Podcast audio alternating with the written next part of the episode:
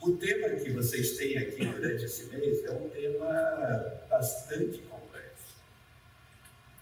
Aparentemente simples demais, mencionei, missão de Deus, mas eu não sei quantos milhares de livros foram escritos sobre o assunto e quantas milhares, milhares de ou centenas de posicionamentos dentro da igreja cristã internacional existem em relação a qual é a melhor maneira de o que é a missio Dei. Se não me engano, na semana passada vocês estiveram estudando sobre Gênesis 18. Foi isso mesmo? Foi Gênesis 18? E é claro que algumas das fontes das quais nós temos bebido, Isaac e eu, são parecidas. Eu não sei exatamente o que, que ele disse, mas até olhei na página web para ver se o vídeo já estava lá, para não ficar repetindo, mas não, ainda não estava o vídeo da pregação. Então é possível que algumas coisas que eu estarei falando vocês já escutaram e daí nós podemos ter a oportunidade. Então, se você tiver dúvidas sobre qualquer um desses pontos, não espere terminar. Simplesmente você, por favor, levanta a mão e nós vamos conversar sobre esses assuntos. E acho que o Isaac mencionou, nós, quando falamos de missão, eu creio que uma das primeiras perguntas que está absolutamente relacionada com o tema desse mês é se nós somos, na verdade, coadjuvantes ou protagonistas. E uma boa parte do que eu vou falar, você depois até quero recomendar que você compre pelo menos um dos dois livros que você vê aqui. E eu vou falar várias coisas que o Cris menciona no livro, não somente porque está no livro, mas Rosângela e eu tivemos o privilégio de sermos alunos dele durante dois ou três anos. Então, se um dia você encontrar e falar, olha, o Marcos falou aquilo que você já está falando, não tem problema, ele sabe disso. Na verdade, tivemos o privilégio de aprender com ele. Então, o que for de bom, você acredita ao Chris, o que for de ruim, você fala com o Isaac, depois ele pode dar uma, ele pode dar uma consertada. Mas quando nós falamos da palavra missão. Geralmente, o que nos ocorre, pelo menos tradicionalmente, na Igreja Evangélica Brasileira, nós nos vem à mente um mapa do mundo onde nós pensamos, ok, é, onde é que o Evangelho ainda não foi pregado, seja aqui no Brasil ou seja em outras partes do globo. Então, nós falamos, missões têm a ver com mandar pessoas para esses lugares para que o Evangelho seja pregado. E, obviamente, isso é uma parte absolutamente inegociável da nossa definição do que é missão ou missões. Mas quando nós falamos e mencionamos a expressão missio Dei, além de pensarmos no óbvio, na tradução lógica, missão de Deus, o que mais vem à sua mente? Qual é o conceito que surge na, sua mente quando você escuta a expressão missio Dei ou missão de Deus. Qualquer um assim, pensamento curto, não precisa ser profundo. Oi? Evangelização é algo que vem na nossa mente com frequência, correto? O que mais? Quem disse propósito de Deus? Lá atrás, ok, muito bem. Mais alguma coisa vem à nossa mente quando nós pensamos em missão de Deus ou escutamos essa expressão? Cuidado de Deus. Cuidado de Deus, ok? Quase tinha entendido cuidado com Deus, eu falei lá, não é por aí, não, é, é outra coisa. Tá certo, são alguns conceitos que realmente estão embutidos dentro dessa expressão, mas pelo fato de nós termos muitas posições, muitos posicionamentos, eu creio que é importante nós entendermos, cada vez que nós tentamos abordar um assunto bíblico, é, existe algo que nós temos que, que enfrentar. Nós sempre que tentamos analisar e fazer teologia, fazer psicologia, nós temos uma coisa que se chama lentes hermenêuticas. E é muito interessante porque você pode, a minha especialização, na verdade, além de estar falando muito sobre teologia da missão, por nós termos morado no mundo muçulmano, eu tenho me especializado em mundo muçulmano, e é interessante, os muçulmanos pegam uma passagem no Alcorão, e eles olham lá e diz: ataquem os inimigos. No Alcorão. Todos eles estão lendo exatamente a mesma coisa.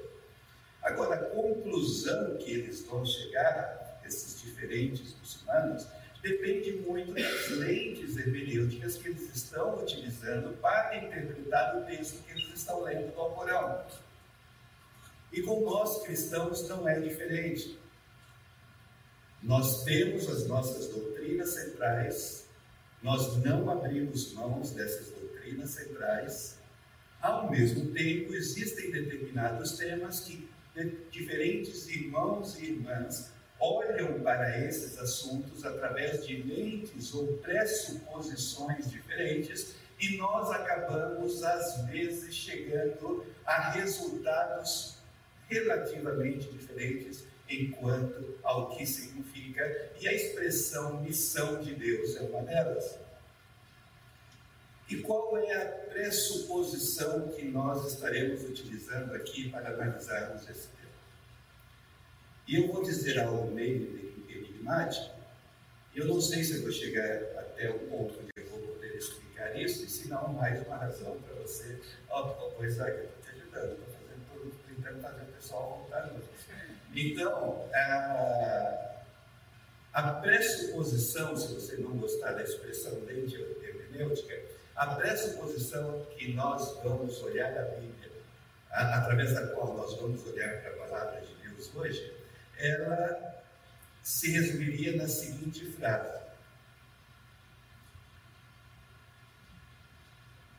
A Terra gira ao redor do Sol e não o Sol ao redor da Terra. A Terra gira ao redor do Sol e não o Sol ao redor da Terra. Fica com essa pressuposição na mente e eu espero que daqui a pouco eu consiga explicar por que isso é importante quando nós falamos sobre a missão de Deus. E falando desse assunto, nós temos que resolver algumas perguntas. Nós temos que entender qual é a missão, quem é o protagonista e qual é a abrangência dessa missão. Se nós tivéssemos tempo, aqui hoje de manhã, nós poderíamos fazer um exercício bastante interessante. E esse exercício seria quais são os nossos versículos bíblicos missionários preferidos, tanto do Antigo como do Novo Testamento. Porque são a partir, é a partir desses versículos preferidos que você e eu costumamos fazer a nossa definição de missões. Eu já fiz esse exercício em diferentes igrejas e é muito interessante o resultado. Nós anterior fomos chamados para o mundo muçulmano por volta do ano 1983, 1984. Eu sei que nenhum de vocês ainda tinha nascido ainda, Isaac principalmente não tinha ainda nascido, 1983, 1984, mas foi nesse processo, num navio que alguns de vocês devem conhecer como navio Duros, onde Deus colocou a grande convicção no nosso coração de que nós deveríamos sim sim ir para uma das regiões do mundo onde o Evangelho ainda não tinha sido anunciado. Nós fomos para Marrocos, nosso primeiro filho, nascido aqui no Brasil, estava com 10 meses, passamos por um processo profundo de adaptação cultural, tivemos que viver durante vários meses com famílias muçulmanas, comendo com eles, vestindo a mesma roupa com eles, tentando entender os seus hábitos, os seus costumes, uma coisa terrível aconteceu e eu não tive como me livrar. No meio da cidade, na rua mais movimentada da cidade, da cidade de Marrakech, depois eu fui literalmente para lá de Marrakech, mas eu ainda estava ali em Marrakech, um muçulmano alto, bigodudo, de cinquenta e tantos anos, agarra na minha mão e lá vamos nós dois de dedinhos dados assim, caminhando pelo centro da cidade. Fazia parte. Eu não podia dar mão para Rosângela quando nós saímos na rua, eu não podia carregar o meu filho, Eu não podia dar um beijinho sequer no rosto dela.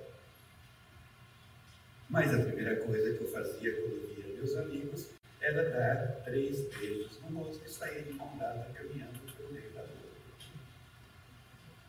E a primeira vez eu pensei, puxa vida, se meu pai me disse agora, o que é que ele ia dizer com um negócio desse? É tanto trabalho, olha aí o que, que acabou dando. Mas quando eu penso nessa experiência, e obviamente eu não tenho tempo para falar muito sobre isso, ah, vem à minha mente a primeira ideia de que nós somos, nós éramos filhos missiológicos da nossa época.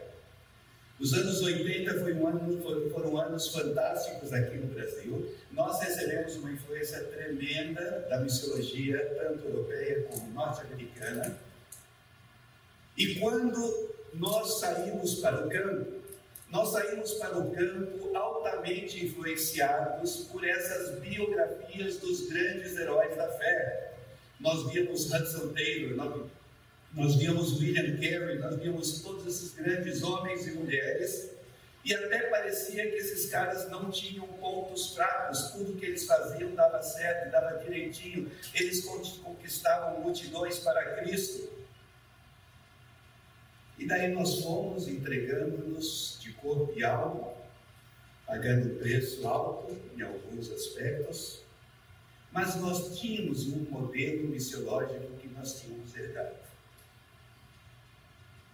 Esse modelo missiológico fazia com que nós tivéssemos uma teoria de missões e uma prática missionária que estava baseada naquelas passagens da Bíblia preferidas que nós temos sobre missões, nossos versículos preferidos, e algumas dessas passagens tinham uma característica extremamente importante. Eram passagens que continham um mandamento.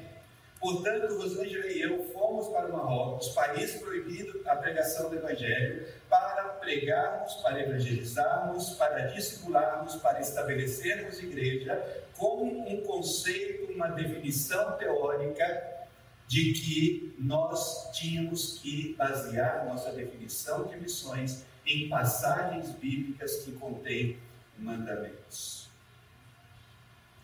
E aí, quando nós pensamos nessa definição clássica de missões, e nós começamos a pensar nos nossos versículos preferidos, eu imagino que um dos primeiros que sempre vai aparecer na nossa mente é o capítulo 12, versículos 1 e 2 do livro de Gênesis. E aí nós vemos Deus dando um mandamento claro para Abraão e que aqui está composto vários dos conceitos que nós temos quando nós falamos de missões. Aqui está falando que precisa haver uma movimentação geográfica, sai da tua terra, vai para outra terra, e eventualmente o que Deus prometeu a Abraão é que ele abençoaria Abraão, e através da família de Abraão, todos os povos da terra seriam abençoados. Fantástico, isso faz parte da nossa definição de missões. E é uma pena, mas provavelmente é o que normalmente acontece. Quando nós falamos de versículos missionários da Bíblia, normalmente nós mencionamos capítulo 12 de Gênesis, versículos de 1 a 3, e depois o próximo versículo, a próxima passagem que os cristãos das, igrejas evangélicas brasileiras normalmente mencionam, dando um salto de praticamente dois, dois mil anos já chega então em Marcos, por exemplo, capítulo 15, ou ainda Mateus 28, 18, onde nós vemos que nós temos que pregar o Evangelho, e agora eu vi que o Evangelho está escrito errado, Evangelho a toda criatura e fazer discípulos de todas as nações. São versículos missionários preferidos que você e eu temos no nosso coração, que mostram uma verdade absolutamente clara e essencial de que a expectativa é que, como Deus tem um plano de abençoar todos os povos e as famílias da terra, através de Jesus esse plano vai se concretizar e para que ele se concretize, você e eu precisamos ir por todo o mundo fazendo, pegando o Evangelho e fazendo discípulos de todas as nações. E provavelmente nessa nossa definição e nesses nossos versículos missionários preferidos, nós incluiríamos também o famosíssimo Atos capítulo 1, 8, capítulo 1, versículo 8 de Atos, onde o próprio Jesus está nos dizendo que nós receberemos o poder do Espírito Santo e devemos então ir ah, tanto para a Judéia, Samaria como os confins da terra. E se eu tiver um pouquinho mais afinado com a Bíblia, é possível ainda que dentre esses versículos preferidos eu acabe mencionando Apocalipse. Obviamente não podemos deixar de fora o aspecto escatológico, onde vemos que pessoas de todas as tribos, povos, raças, nações estarão lá naquele dia adorando o Cordeiro.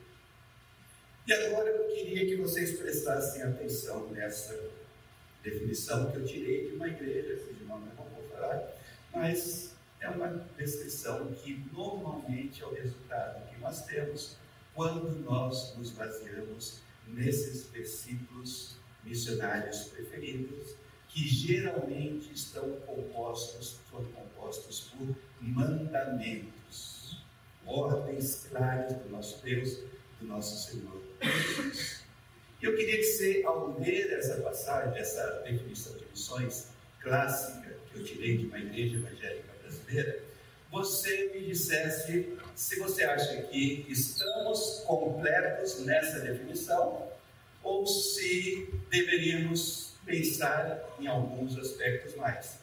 E nessa definição clássica, normalmente oriunda dessas passagens onde nós temos mandamentos claros nós vemos que missões têm como definição todo o ministério desenvolvido pela igreja, além de suas fronteiras físicas ou culturais, próximo slide, cujo propósito seja cumprir a grande comissão proclamando o Evangelho de Jesus Cristo por meio da evangelização, do discipulado e da implantação e desenvolvimento de igrejas. Vamos ler mais uma vez. Missões têm como definição todo o ministério desenvolvido pela Igreja, além de suas fronteiras físicas ou culturais, cujo propósito seja cumprir a grande comissão, proclamando o Evangelho de Jesus Cristo por meio da evangelização, do discipulado e da implantação e desenvolvimento de igrejas. A pergunta é: baseado nos versículos que nós acabamos de ver, Existe algum problema com essa definição ou será que está ok e é uma conclusão correta e válida baseada naquilo que nós acabamos de ver? Qual é a sua opinião? Pois não. Eu acredito que está um pouco limitado, porque missão, segundo o conceito que foi colocado aí, não é, é só extrapolar os limites culturais. Eu penso que missão se dá no interno também, dentro do âmbito mais acessível. Interno você quer dizer local, nacional, estadual? Regional, familiar, tá. profissional. Ótimo. Aqui está pensando principalmente na transposição de barreiras geográficas ou mesmo até culturais. Ok? Observação. O que mais? O que mais vocês veem aqui? Pode ser que você fale, não, acho que está perfeito, tudo bem. É, tem problema nenhum. Ou você acha que pode estar faltando um aspecto interessante.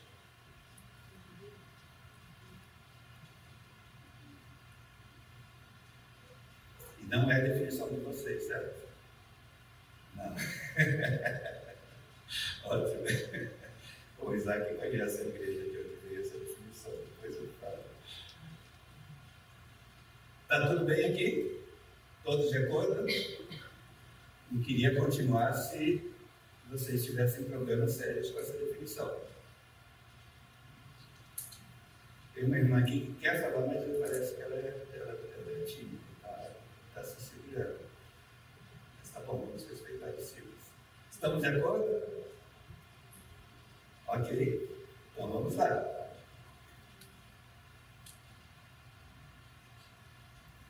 Quando, e aqui desculpa a ironia, quando nós olhamos somente para esses versículos, que contém mandamento, que contém uma ordem, parece que a conclusão sobre o que é missões se torna bastante óbvia. Mas se torna óbvia com um certo probleminha que eu vou comentar com vocês, e aqui onde vocês não precisam estar de acordo, e por favor levante a mão e, e vamos conversar sobre isso.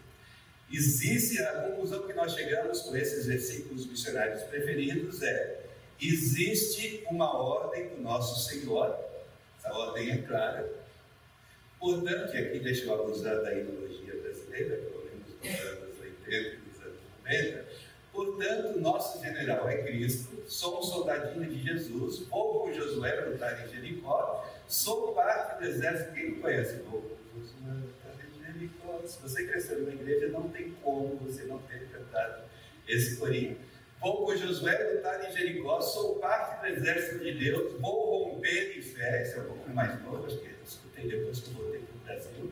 Nenhum inimigo nos resistirá, o que, pelo menos, me dá a impressão, e isso me chocou bastante, quando depois de 23 anos fora do Brasil, pregando o Evangelho em lugares onde, num país de 40 milhões de pessoas, haviam talvez 500 cristãos talvez.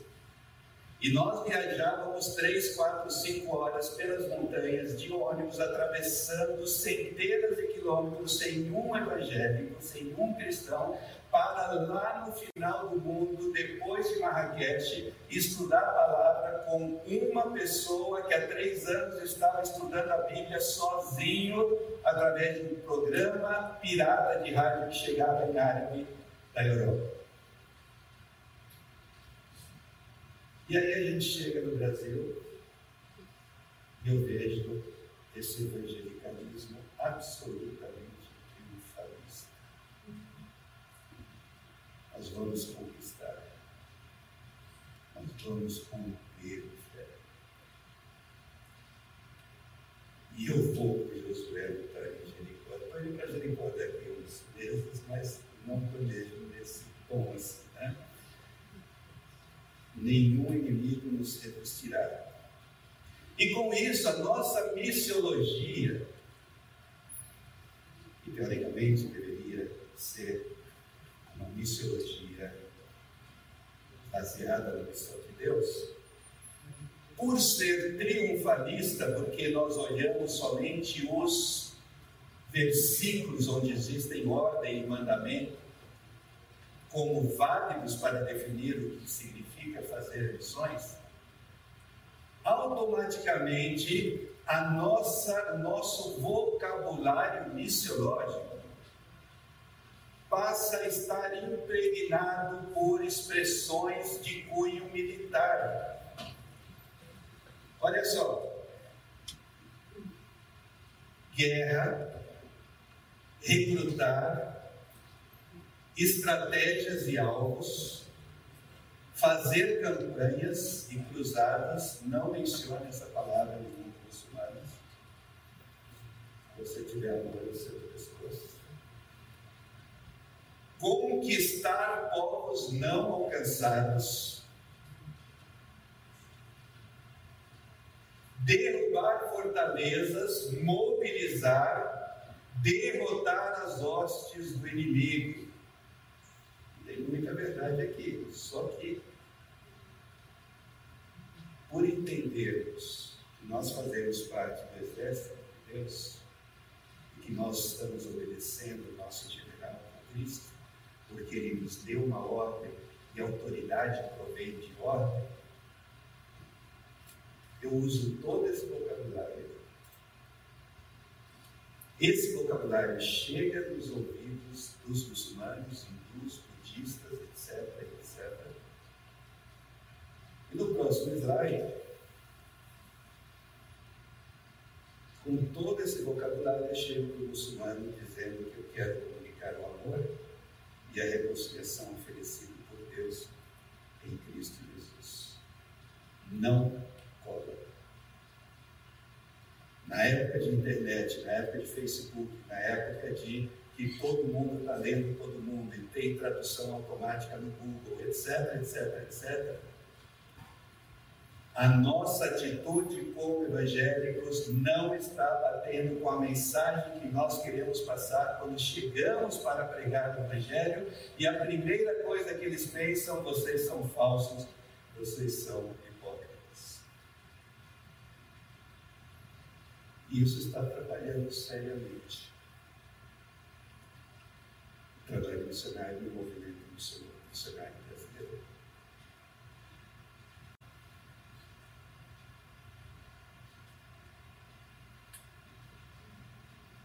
Dentro dessa forma tradicional evangélica de entender as missões, quando nós olhamos para esses versículos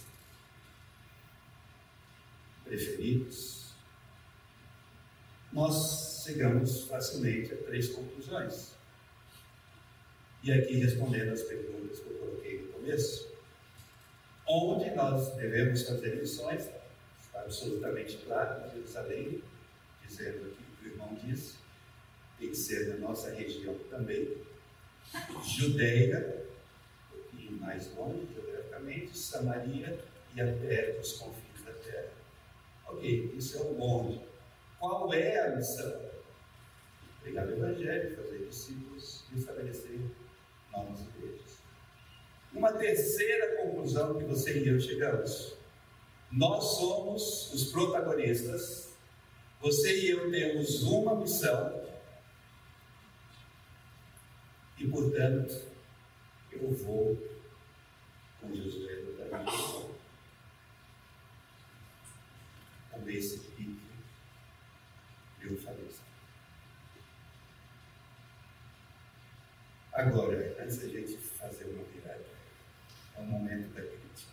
Pode disparar. Ah, quais são os problemas? O que é que está te incomodando em tudo isso que nós estamos, estamos vendo até agora? Nessa nessa direção que eu estou levando a conversa. Lembre-se que eu falei que a pressuposição central do que nós estamos falando aqui é que a Terra gira ao redor do Sol e não o Sol ao redor da Terra. O que, te incomoda aí?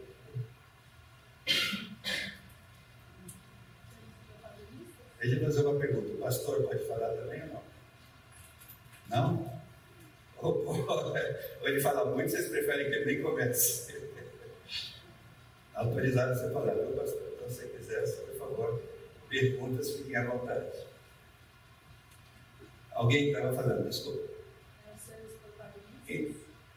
Sermos protagonistas. Ok? Então você acha que aqui talvez tenha um probleminha que que precisa ser resolvido. Interessante. Ok? A missão é nossa. Você tem um problema com essa ideia de que a missão é nossa? Bom, como teve a missão de Deus, né? É, então você acha que está difícil conciliar a missão nossa com a de Deus? Está complicado. Ok. O que mais?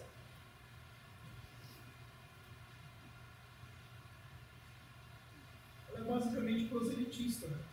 Ela é basicamente. Qual a definição que você dá para proselitista, Isaac? Aderir novos membros para o clube. Conquistar novos membros para o clube. Ok? E você pode dar um sinônimo de clube aí nessa sua analogia?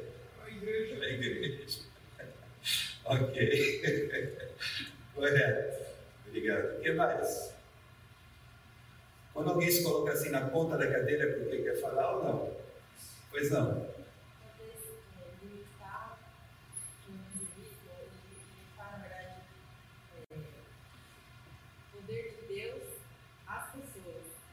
Ok.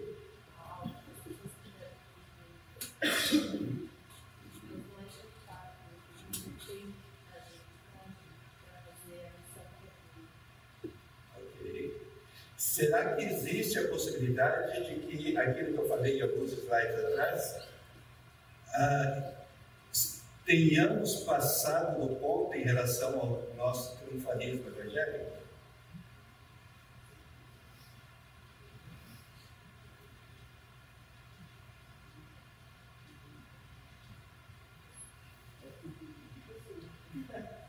Você está ainda na expectativa para ver o que vai acontecer, né? Você quer saber por onde vai a coisa? ok. Porque assim, gente, nós não podemos negar que o Senhor é o Senhor dos Senhores, Rei dos Reis, Deus poderoso, Criador dos céus e da terra, que mandou o seu Filho para morrer, morte de cruz, que se humilhou até a morte.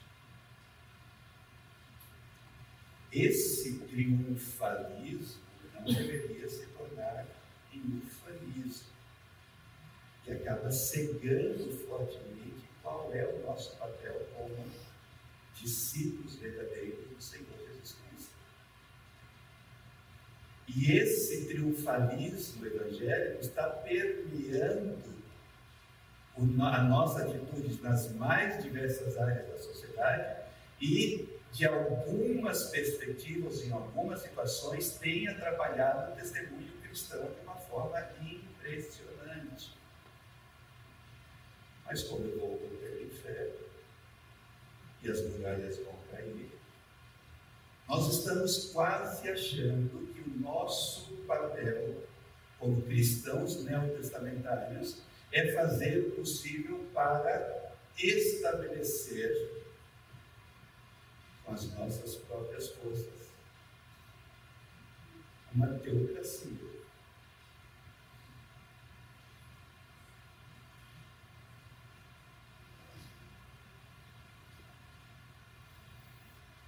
Onde, qual é a nossa missão? Nós somos os protagonistas, pois a missão é nossa. Talvez, para entendermos realmente a missão dele, precisamos tentar expandir um pouquinho essa percepção que nós temos. Esses versículos, muitos deles que contêm mandamento, mandamentos, obviamente não são um problema quando nós dizemos que parte da missão é evangelizar, discipular, estabelecer igreja, existe algum problema disso? Obviamente que não. É parte clara essencial do Evangelho e daquilo que nós, como cristãos, devemos participar. E o objetivo, obviamente, é a glória de Deus. O nome do nosso Senhor vai ser glorificado entre todas as nações são aspectos inegociáveis das verdades bíblicas. Até o Papa Francisco diz que se a igreja não proclamar Jesus, se o Evangelho não for pregado pela igreja, nos transformaremos em uma homem piedosa, mas não na esposa de Cristo. Isso é ponto pacífico. Você e eu temos sim que evangelizar, temos que discipular, temos que estabelecer igrejas na nossa Jerusalém, na nossa Samaria, até os confins da terra.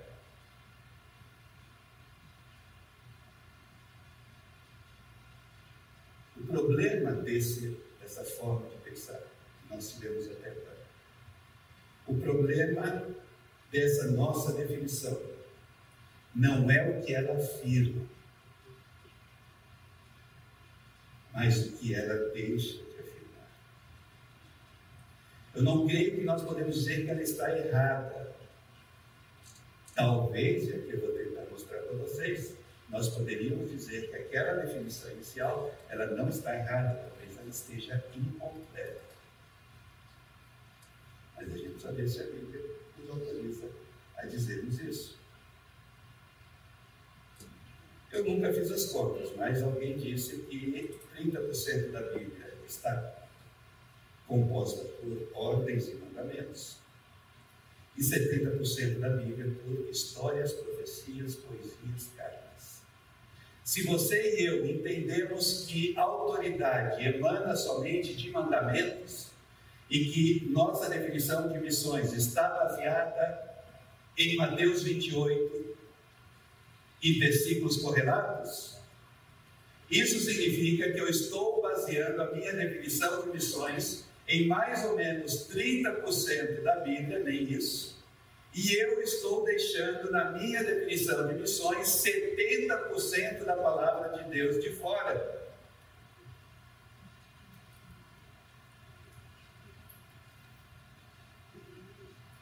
Quais as implicações de estarmos fazendo isso?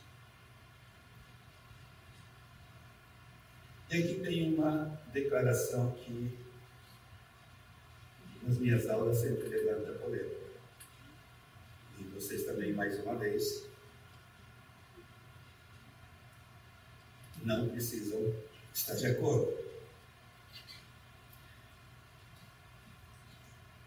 Estamos no século 21. A palavra de Deus é a mesma ontem, hoje e para todo sempre. O Senhor Jesus Cristo é o mesmo ontem, hoje e para todo sempre.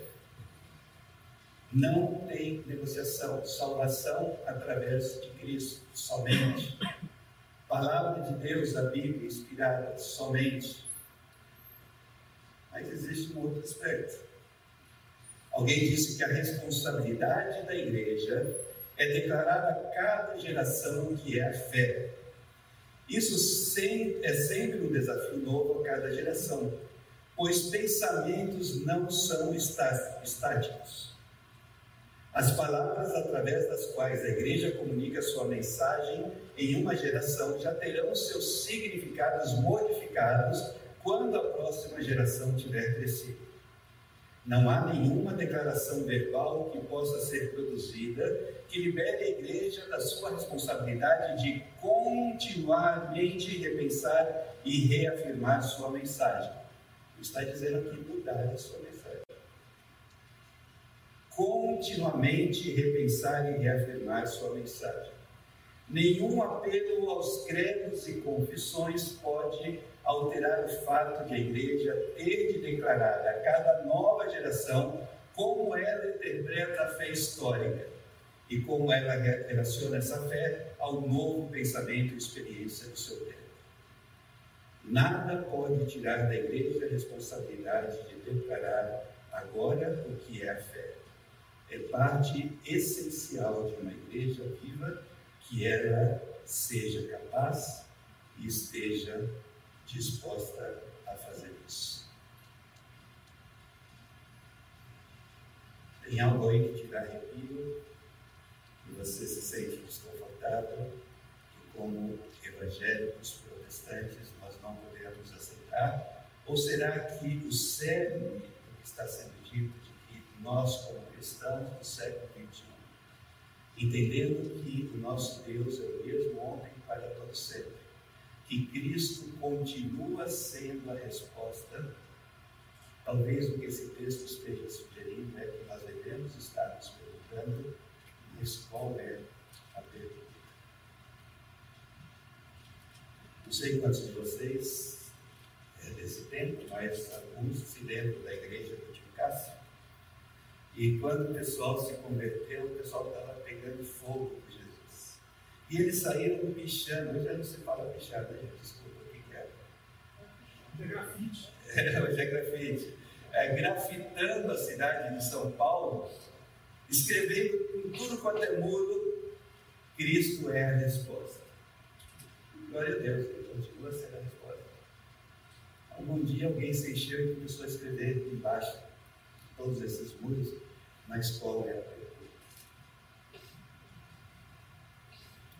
Talvez, por estarmos primeiro sendo ufanistas, talvez, por estarmos olhando somente alguns aspectos do ensinamento bíblico em relação à missão, talvez nós estamos dando respostas para perguntas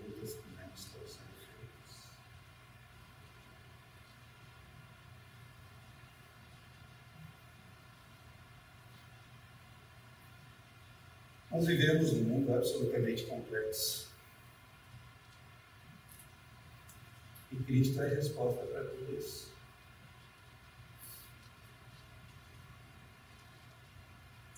Mas ele só vai ser a resposta para tudo isso se a nossa teoria de missões tiver espaço e permitir com que Cristo seja a resposta para isso. Qual é a solução? Imagino que diferentes pessoas têm diferentes propostas, mas mais e mais vários missiólogos estão se apegando à sugestão do Wright. Ele disse que nós não devemos, não podemos colocar de lado os textos imperativos. Não podemos nos esquecer dos textos imperativos. Mas o que nós precisamos fazer é adicionar à nossa compreensão do que é missões aquilo que vários teólogos estão chamando de textos indicativos. E aqui eu quero que vocês, quando vocês olham textos imperativos, nós já sabemos, são textos que possuem um mandamento, uma ordem. E o que seriam textos indicativos que nós precisamos adicionar à nossa definição de missões, missões porque senão nós estaremos fazendo uma definição de missões com 30% do conteúdo bíblico, de passagens bíblicas, deixando 70% de lado. O que vem à sua mente quando nós falamos em textos indicativos?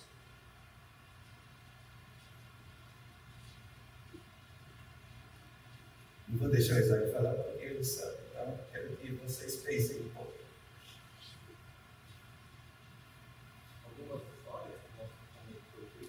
Algumas histórias que mostram Perfeito, ótimo, estamos num bom caminho. Joia? O que mais? Textos indicativos. Qual é o mais óbvio? Um norte. Oi? Um. Está nos dando um norte, correto. O que mais? Indicação daquilo que se gosta. Indicação, vamos ficar na indicação daquilo que se gosta, por enquanto vamos deixar aqui, mas obviamente textos indicativos estão indicando alguma coisa. E o que será que esses textos estão indicando? E que nós precisamos olhar se vamos verdadeiramente ter uma definição de missões que complementa aquilo que nós já vimos. É bem interessante. São aquelas passagens que falam sobre o caráter de Deus. São aquelas passagens que falam sobre o que ele fez e está fazendo.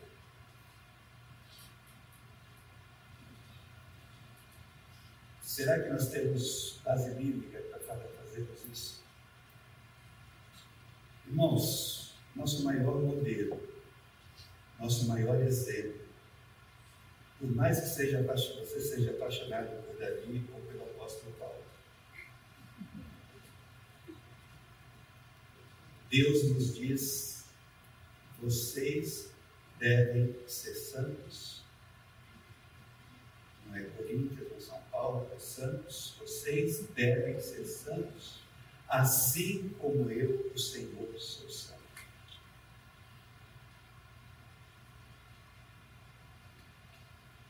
Em outras palavras, se nós deixamos de lado da nossa praxe, praxis cristã,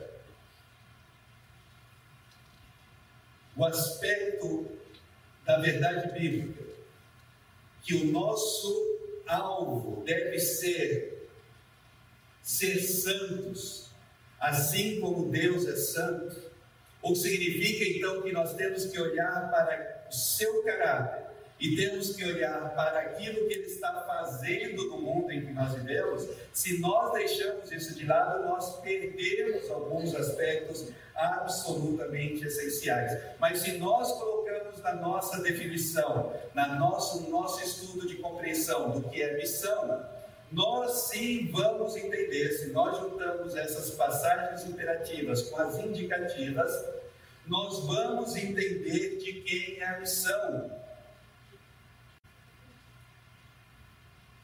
Por isso que Andrew Kirk, ele disse que não é tanto o caso de que Deus tem uma missão para a sua igreja no mundo, mas que Deus tem uma igreja para a missão dele.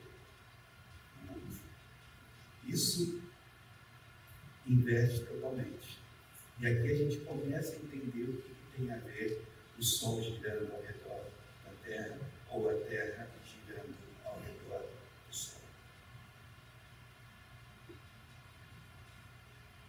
Quando nós começamos a olhar o caráter e ações de Deus, porque Ele nos disse que nós precisamos ser santos, como Ele é santo, nós começamos a ver que o próprio Deus tem como objetivo abençoar todos os povos da terra.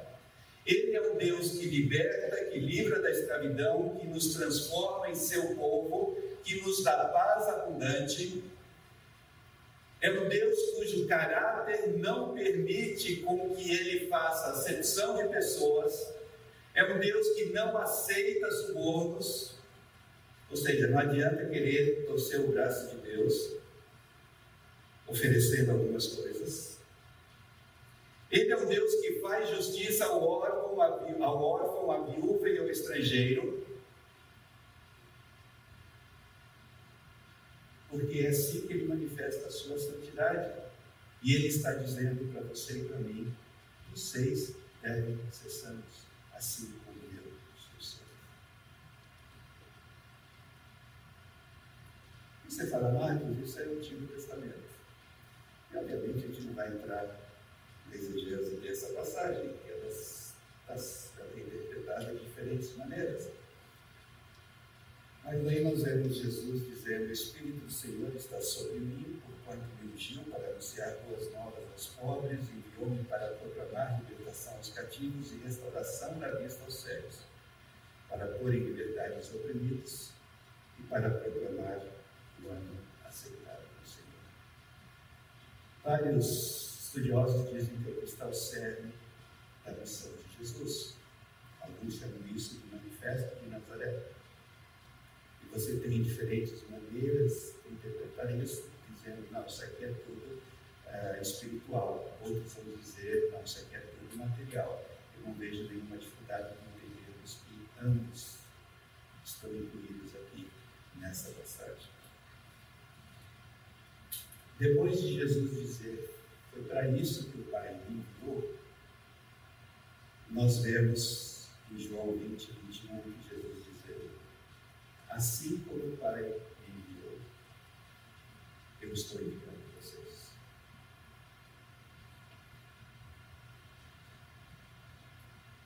Assim como o Pai me enviou, eu estou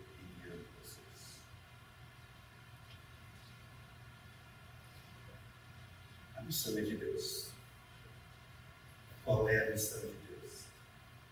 Interessante que uma das consequências do pecado que nós vemos lá em Gênesis capítulo 3 é que o ser humano foi impedido de ter acesso à árvore da vida. No novo céu e na nova terra. Nós vemos a descrição em Apocalipse 22. E uma das coisas quando a maldição por causa do sacrifício de Cristo na cruz foi quebrada.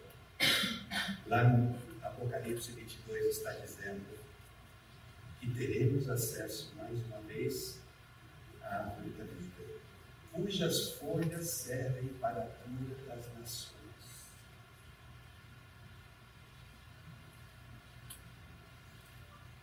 No início da história, não temos acesso à árvore no final da história, essa árvore da vida, mais uma vez, está disponível para aqueles que confessaram a Cristo como Senhor e Salvador. E as folhas dessa árvore servem para a cura das nações. Com muito temor e tremor, eu escrevi aqui uma decisão simples que nos ajuda a entender um pouquinho qual é a missão de Deus. E aqui nós não estamos falando que nós vamos conseguir isso. Nós não vamos estabelecer o reinado de paz e alegria. Mas é o próprio, o próprio Deus, na sua missão, ele entende que Toda maldade existente na criação deve ser destruída. Deve haver a cura de toda dor e enfermidade. a reconciliação plena por meio da cruz de Cristo, do nosso relacionamento com Ele, com o próximo, comigo mesmo, com a natureza. Aquela ideia clássica. Se no Éden quatro tipos de relacionamentos foram quebrados, o sacrifício de Cristo na cruz não pode ser menos do que consertar todos esses relacionamentos que foram quebrados Éden. O que inclui meu relacionamento com Deus, com o próximo, comigo mesmo e com a natureza.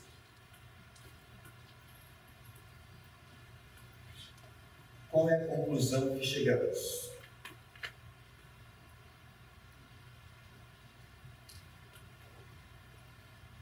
Missão é de Deus. Ele toma a iniciativa, ele é o protagonista.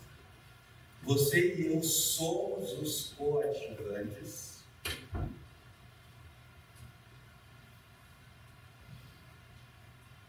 E aí nós chegamos no Sol, que gira ao redor da Terra, ou não.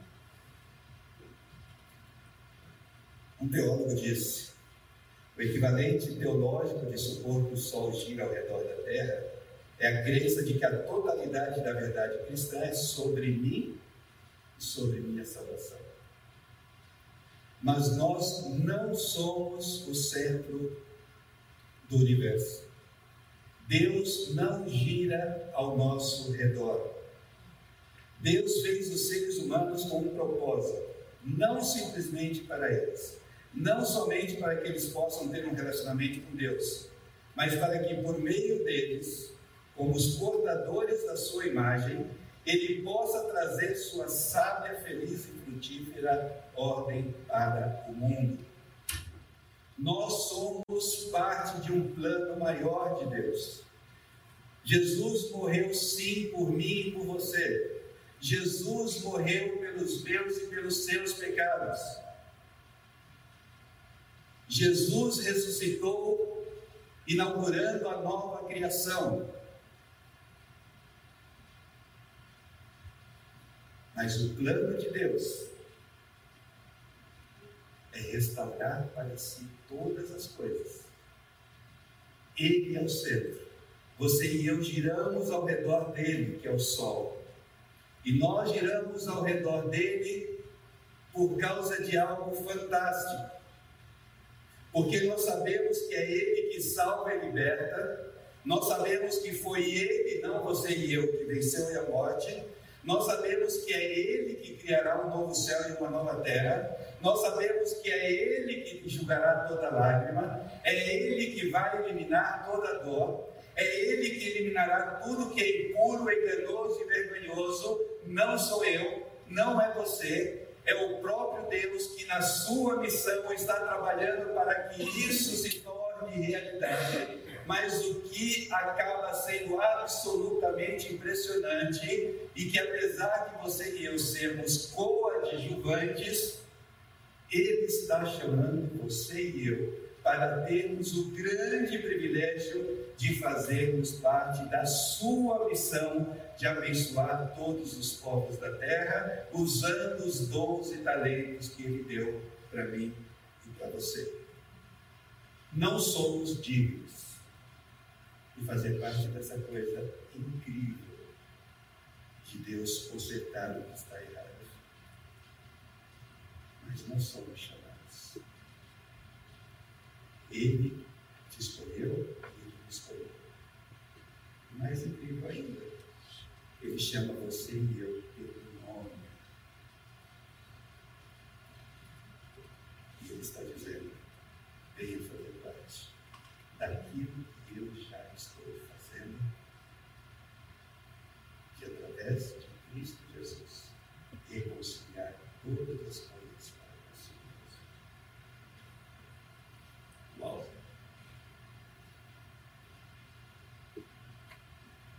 Eu nunca vivi,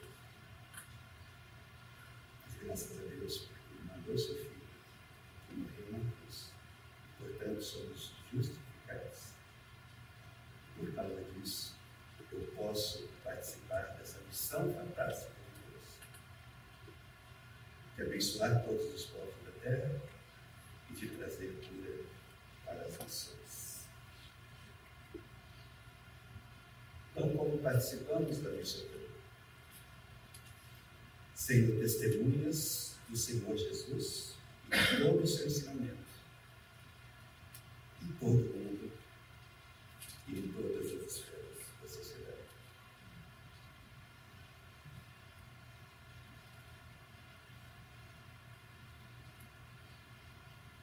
Eu saí de uma conferência de Lausanne e só aqui a gente teria que destrinchar muita coisa.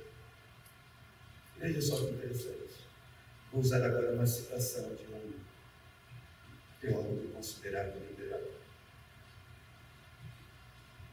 E esse teólogo considerado liberal, ele diz o seguinte: o reinado de Deus é mais do que o progresso humano no plano horizontal.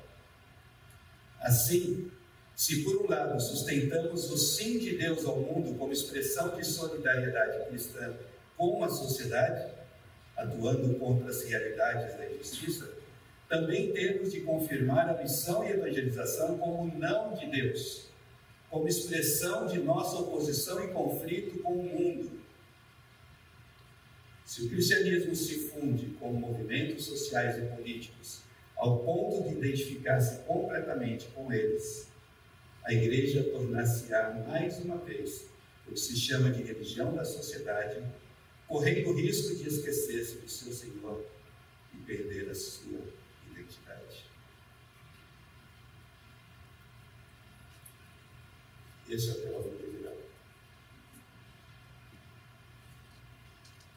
E agora temos uma citação de um teólogo ao nome, fundamentalista.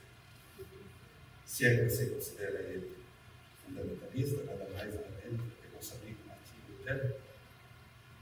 Se você prega todos os aspectos do Evangelho, exceto os temas que lidam especificamente com as questões do seu tempo, definitivamente você não está pregando o Evangelho.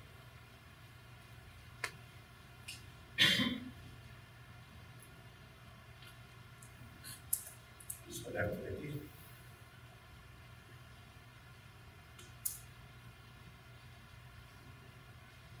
Pedir a Deus que nos ilumine, que nos mostre de que maneira você e eu podemos ser testemunhas do Senhor Jesus Cristo em todo o seu em todo o mundo e em todas as esferas da sociedade. Gostaria que você baixasse sua cabeça um instante.